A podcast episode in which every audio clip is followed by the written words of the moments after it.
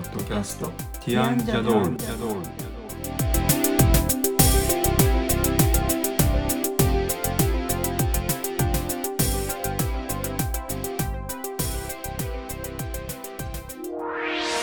こんにちは。ティアンのコリンです。こんにちは、ティアンのエリコです。今日はティアンジャドールの第50回です。このポッドキャストでは音楽やアートデザインなどティアンのメンバーの切り口で10分から15分程度でお話をしていきますはい。今回は最近読んだ田坂宏さん田坂宏さん。はい田坂宏さんという方が書かれた本「えー死は存在しない」という本と、はいもう一つが「えーと運気を磨く」っていう2冊の本を読んだんですね。はい。その本の中で出てくるはい。ゼロポイントフィールド仮説っていう仮説があるそうなんですけど、はい。えーこれについて思うことなどをお話ししたいと思います。はい。はい。ということで、はい。えっ、とまずこの「死は存在しない」っていう本はこれエリコが見つけてきた本ですね。そうです。はい。なんでこの本を手に取ったんですか？うん、その死は存在しないだろうなと思ってたから。死は存在しないってどういうことですか？どういうことですかって言われる死なないってことでですか？いや、肉体は死ぬけれども。今までこういろいろ生きてきてうん。この意識というのは今この肉体に宿ってる状態のままで存続はしないだろうが意識自体は消えようがないというかそういうものであるなともともといろいろまあ本いろんな本も読んだし思っていたのでなんかまさにドンピシャリのタイトルのものであるからどんなことを書いてるのか読んでみたいって思ったので購入していました。ちなみに本の表紙にこう死は存在しないって書いてあって名前田坂宏さんの名前が書いてあってその横に最先端量子科学が示す新たな仮説っていうなんかこう見出しみたいなのが書いてありますよね。はい、最先端量子科学って何ですか、つまり量子物理学のことでうん。私量子物理学に出会ったのは実は本当に二十歳そこそこの頃。うん。その二十歳そこそこの頃ですね。そうですね。でその時に私最初に入った会社があの結構それなりに大きい会社だったのでいろんな福利厚生がありまして。はい。で本をとっても安く買えるシステムとかここ今月のおすすめ本とか言って、毎回こうお知らせしてくれるシステムがあったんですよ。でその中でなぜかその量子物理学という本を買いましてタイトル忘れちゃいましたけどでその時にすごい驚愕というか現在の物理学というものは私が中高で習った物理学とは全然違う事態になってるではないかと思ってすごい驚きまして。でわからない部分も多かったけれどもなんとか最後までは読んだんですよ。ずっとクエスチョンマークだらけながら。で完全な理解はできないけどなんだかすごい面白くて不思議な世界に現在物理学は突入しているなというのに初めてその時気がつきまして。こう確固としてあるって思ってるものっていうのは実は幻想とかうん。世の中はすでに全て波動でできてるとかあと有名なあの猫の話ですよね。あの箱の中の猫は生きてるか死んでるかって両方存在しているけれども観察者が蓋を開けた途端にどちらか一方に決まるみたいな。あとパラレルワールドの話とかなんかこうある意味ちょっとこうなんなんて言うんでしょう。ファンタジーに近いようなものとか哲学的なものとも物理学は宗教的なものとも一致しつつあるんだなっていうのがその時の感想でうん。それ以来私は量子物理学っていうのにはものすごく興味を持っておりましてうん。自分が分かりそうな本だったらあの本当に専門書だと難しくて全然分かんないので一般人でも読めるように書いてある本とかうん。読んだりとかしてきてたんですよ。そうそれでこの死は存在しないを買った理由の一つにはその量子科学が示すって書いてあるからあこれは多分面白そうって思ったっていうのもありますね。なるほど。でこの田坂宏さんっていう本を書いた方ははい。科学者なんですね。そうなんか東大出られてるうん、博士号も持ってる方じゃないですか？本の中でも触れてましたけど、はいあのこの人自身もそのなんてオカルトだとかうん、そういうのは。宗教だとかそういうのは全く興味ない縁のない世界でずっと仕事してた方。であの研究者だっていうあの唯物論的な考え方だみたいなことを本の中で書かれてましたね。そうですね。うん。なのでこう死んだら無になる。うん。なもうな本当に無終わりみたいになるって私も結構成人するまではそう思ってましたね。僕はつい最近までそう つい最近って未だにそうかもしれないぐらいそう思ってますけどね。はい、はい、まあでもその人が書いた本で、えー、と割とこう理路整然と科学的な証拠とかいろんな理屈を出しながら死は存在しないっていうのを言い切ってる本なんですねこれは。そうですね。はい、でその中にそのなんでなのかっていう中にあのゼロポイントフィールド仮説っていう仮説が示されてるんですよね。そうですね。じゃあそのゼロポイントフィールド仮説っていうかそのゼロポイントフィールドって何ですかっていうところですよねまずこれは、まあ、本読読んでくださいって話になりそうですけど ね。ただゼロポイントフィールドドっていう言葉自体は別にこの人が考えた言葉ではないそうですからもともとあるみたいですよねずっと前から。ゼロポイントフィールドがつくとまたちょっとその本当に量子物理学の話になるのかもしれないですけどゼロポイントっていうのはだいぶ昔からそれこそニューエイジとか言われるような方たちの間では今ここにってよく言うのを聞いたことある方もいるかと思うんですけどそのまさに今ここ現在っていうのがゼロポイントであるって言いますよねそもそも。時間っていうのは幻想であると。そんなものは本当は存在しないが人間がこの物理社会に生きるにあたって考え出したというか編み出した一つのなんて言うんですか。なんて言うんでしょうねこういうね。考え方でもないし。で最初時間がないっていうのを聞いた時に私はそんなことあるわけないじゃんってやっぱり思うじゃないですか。時計はこう。1秒1秒刻むしで例えば動物はだんだんこう老いてってそのうち死んだりするわけですしでもないじゃないんですよね本当はね。っていうのを理解するのに若干時間がかかりましたね私最初は。時間は全て一つのところにあるってそれがまさにゼロポイントフィールドですけれどもその一つのとこにあるって現在も未来も過去も全部一緒にあるっていう感覚は人間としてこの物理世界に生きてるとなかなか 一般人は持ちにくい感覚なんではないかと。うん、そうですね。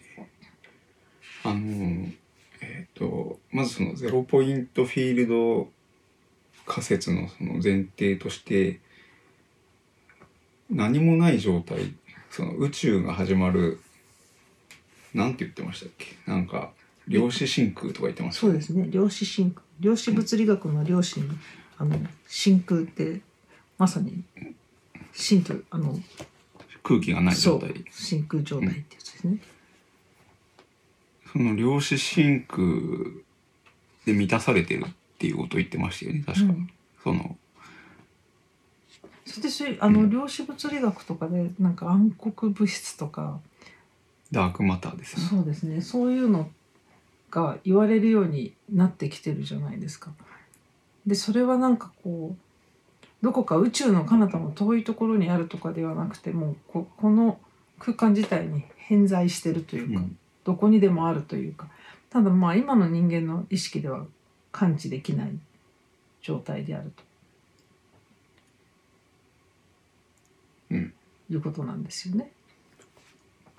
あのなんだっけその量子真空はい。量子真空にホログラムがものとか確か書いてありましたねホログラム保存されていると。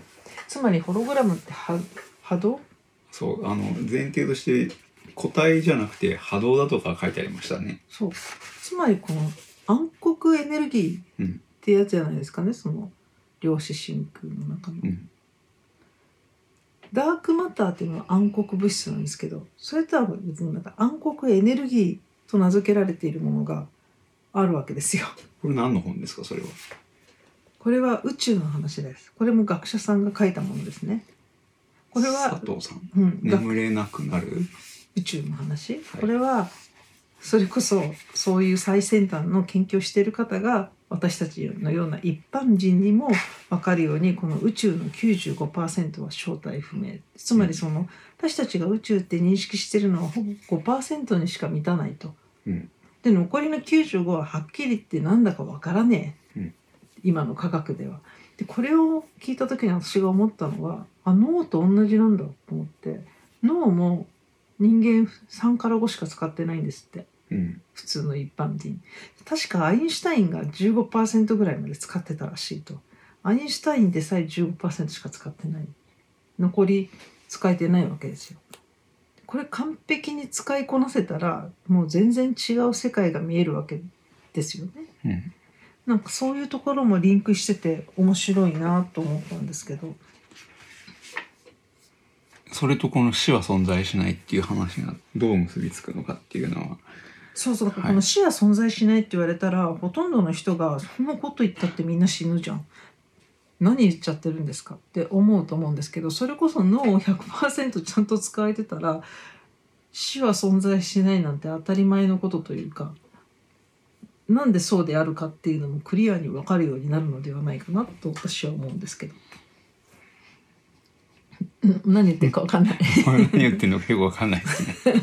あのまあ要するにその波動よも世の中の全てのものは個体とかじゃなくて波動でできているっていうことが前提のその量子物理学の前提である前らしい提っていうかもう事実なのでうんそれはどうしようもないんだと思います。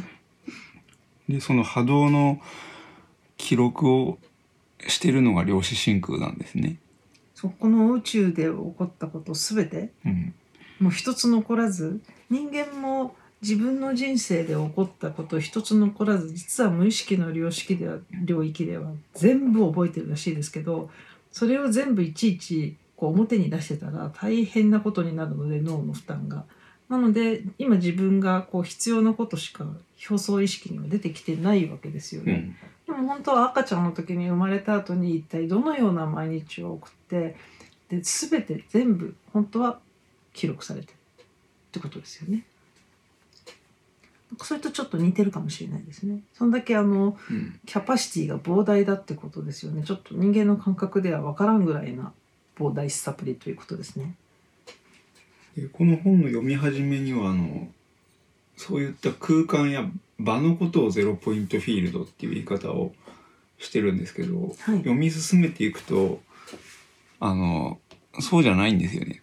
あの場所場所じゃなくてゼロポイントフィールドが記憶してるみたいな言い方に変わってきてますね。はい、とそうそういうふうにしないと皆さん混乱すると思うのでそのようにしたうんで確か書いてあったと思います。で要するにえっ、とその無意識の人間の無意識の部分とかがさらにこう集合意識みたいなものになって、うん。でそれが実はゼロポイントフィールドででそこで全てが記録されて記憶されているうん、っていうような論調なんですよね。はい。うん。まあ、興味がある人は本を読まないとよくわからないと思いますけど、うん何言っちゃってるんだかわかんないみたいな。あの私たちがここで軽く変に説明しても、そう。でもでもですね僕もこの本を読み終わって感じるのはまああのこの作者の人が本を書いてる人が言ってる通りにあのそういうこともあるかもしれない。検討に値するってこの人は科学的に検討に値するみたいなことを書いてるんですけどあなるほどなっていうこうすごい納得する感じの説明なんですよね。うん。なのでまあきっとそうなんじゃないかなって思う思い得るというかそういう気がしました。ちなみにさっきの暗黒物質のちゃんとした説明はですね NASA の宇宙探査機探査機によるとなのでちゃんと NASA がこれ発表してることなんですよね。正体が分かってるのは5%うん。宇宙の中で。これ2008年当時ですね。で私たちの体や星などを構成しているごく見慣れた普通の物質は5%しかし宇宙には私たちの身近には存在しない物質やエネルギーが溢れているんです。これは宇宙論の最新理論から予想されていたことで NASA の宇宙探査機による宇宙の観測からそれが確認されたのですと。で正体不明の95%のうち20%強は光や電波を出さないので観測はできないが重さのある物質だとされています。光を出さない暗い物質なのでこれを暗黒物質ダークマターと呼んでいます。私たちの銀河系の内部やその周辺部には目に見える普通の物質の10倍もの重さの暗黒物質が存在するだろうと予想されます。でそして残りの70%強は全宇宙に満ちている謎のエネルギーで暗黒エネルギーと名付けられています。暗黒エネルギーは重力とは逆の反発力を周囲に及ぼし、そのため宇宙の膨張スピードが次第に加速していると考えられています。という説明なんですけど、そのそうすると多分そゼロポイントフィールドと暗黒エネルギーはもしかしたら同じものかもしれない。っていうことも思えなくもないな。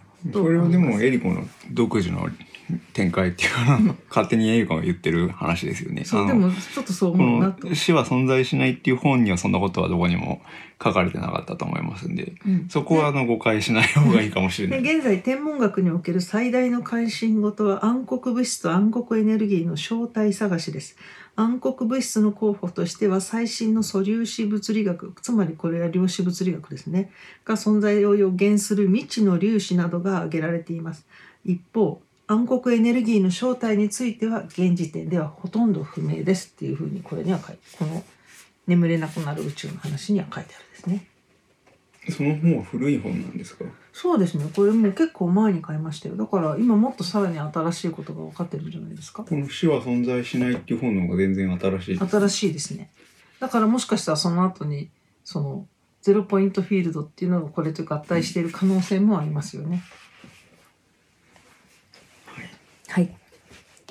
と今回の話は僕が思ってるのと違う形に展開されてしまってるのどういうどういう形になりで。たいんですか？いやだって死は存在しないっていう本の話をするって言ってなんで違う話してんだろうなみでたいな。も結局はその辺は全部重なってるというかですよね。でもいいですよ。持ってってください。行きたい方向に。いやまあ 大いいと思います。いやゼロポイントフィールドっていうのがうん。あって要するに死んだら意識はゼロポイントフィールドに戻っていくっていう言い方でいいんですかねこの本の論調だと。うん戻っていくんでしょうね。でゼロポイントフィールドは別に個人の意識ではない全体のひ一つの意識なんですね。がそれこそよく「ワン」とか言うけれども全てのものですよねもの？全ての全てを報復した一つっていうことですよね。んこの田坂さんは最後の方で結局私たちが神とか仏とかそう祈る対象として大いなる何かっていうふうに思っていたのはゼロポイントフィールドなのではないかっていうようなことを仮説としておっしゃってるんですよね。まあ、それはそれなりにこう負に落ちるというイメージの本でした。はい。ただあの自我がなくなるって言ってますね死んだら。なんか思うに完全に消えるわけではなくそれはあるんだけれども客観的になっていくんでしょうね。だって今私っていう私例えばコリンならコリン私なら私って思った時って客観性ないじゃないですか。こう自分の内部から見てるというかそれを外部から見てるような感じになっていくんでしょうね。うんはい。ということでですね。はい。はい。まあ、あまとまらない死っていうのは 死っていうのはコリンにとっては大きいテーマというかですよね。そう言ってましたもんね。いやまあ死ぬのは怖いっていうのは昔からありますしうん。まあ家族が結構早く死んだというかうん。早くはないけどまあ、早い。まあそうですね早いよっていうこともあって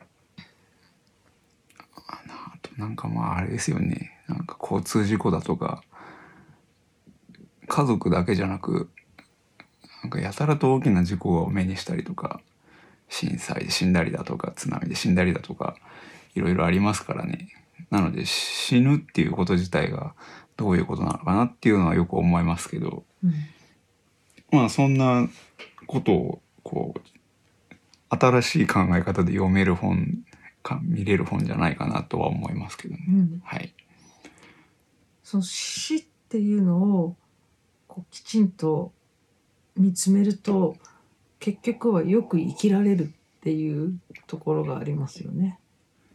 逆にあの早く死んだらいいんじゃないかってちょっと思うことも この本を読んでから思いますけどね。あの何のためにこんな辛い生活してるんだろうかみたいなふうに思うことがあるので。でもあんまりそんなこと言ってると危ない人だと思われますね。まあ人間精神を病んでる人だと思われると思う。人間誰でもこの世に生まれてきてそういうことを考えたことが全くないっていう人はいないんではないかなと私は思いますけどでもこの物理し物理世界はいで生きるっていうのは、まあなんとなくそれ私の感覚なんですけどやってみたくてしょうがなくてやっぱり生まれてきてるのではないかという気がすごくします。ちなみにこの田坂さんのゼロポイントフィールド仮説の話の中でその輪廻転生みたいなのはきっと その一般的に言ってる輪廻転生みたいなのはないって言ってますよね、そうじゃないんじゃないかって言ってますよね、やり直すとかってないってことですね。やり直すっていうよりもゼロポイントフィールドに全てその記録記憶されているんだとしたらばある意味こう A っていう人が亡くなってその人が B っていう人になってってそのその人がまた亡くなって C っていう人になってってこう一つの線としてつながってるわけじゃないってことですよね。だって全部一緒なんだから、うん。A っていう人の記憶をある意味全員が本当は持ってるんですよね。そのフィールドにつながちゃんと意識がつながれば。うん。でもほとんどの人間がそことつながらずにこう分離された状態で生きているのでもうちょっとちゃんとつながれると楽に楽しく幸せにやっていけるんじゃない？っていうところがあるかなと思います。なるほど。はい、はい。ということではい、えっ、と本の紹介をしたのは珍しいんじゃないですかね。あそうかもですね、あんまりししたことない。これは別にあの音楽やアートやデザインではないような気がしますけど。でも文文学っていうか本もアートですからね、うん。はい、あの興味がある人は読んでほしいですね「死は存在しない」っていうタイトルで「最先端量子科学が示す新たな仮説」っていうサブタイトルがついています。作者は田坂宏さん。公文社新書はい。から出てますね。結構まだ出て大して経たないのでそれなりに大きめの本屋さんだったらあるんじゃないかなと思います。定価は920円プラス税だそうです、はい、はい、ということではい、あともう一冊運気を磨くっていうのもありますけど同じことを違うテーマで書いてるっていう感じで。すそうですね。こう自分の悶々としてる日常をもっとこう浄化したいというかすっきりと自分が行きたい方向にちゃんと向かえるようにしたいって思っている人にとってはこっちの運気っていう方がいいのかもです。